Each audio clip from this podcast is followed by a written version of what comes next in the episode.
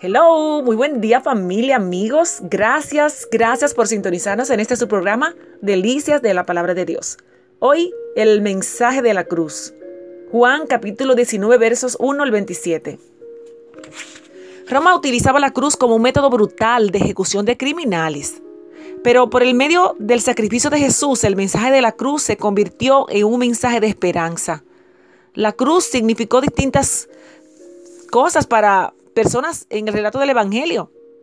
Para Pilato, el gobernador de Judea, fue ahí donde murió un hombre inocente. Los fariseos y los saduceos, por el contrario, vieron la cruz como una herramienta para eliminar un problema. Cuando Judas se enteró de que Jesús fue condenado a morir, se angustió mucho. Tal vez pensaba que iba a tener una posición en el nuevo gobierno. En vez de eso, su error de cálculos destrozó sus ambiciones personales. En aquella sociedad la cruz representaba el castigo por un delito vergonzoso. Por conocer la perfección de la vida de su hijo y su identidad como hijo de Dios, María sabía que él no merecía la cruz.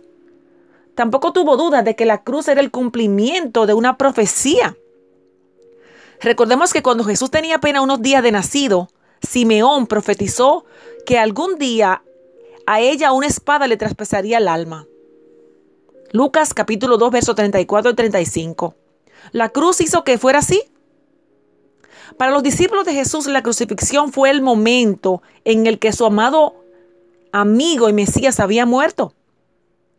Su estrecha relación con Jesús parecía haber terminado, al igual que su sueño de ser liberados de la dominación romana.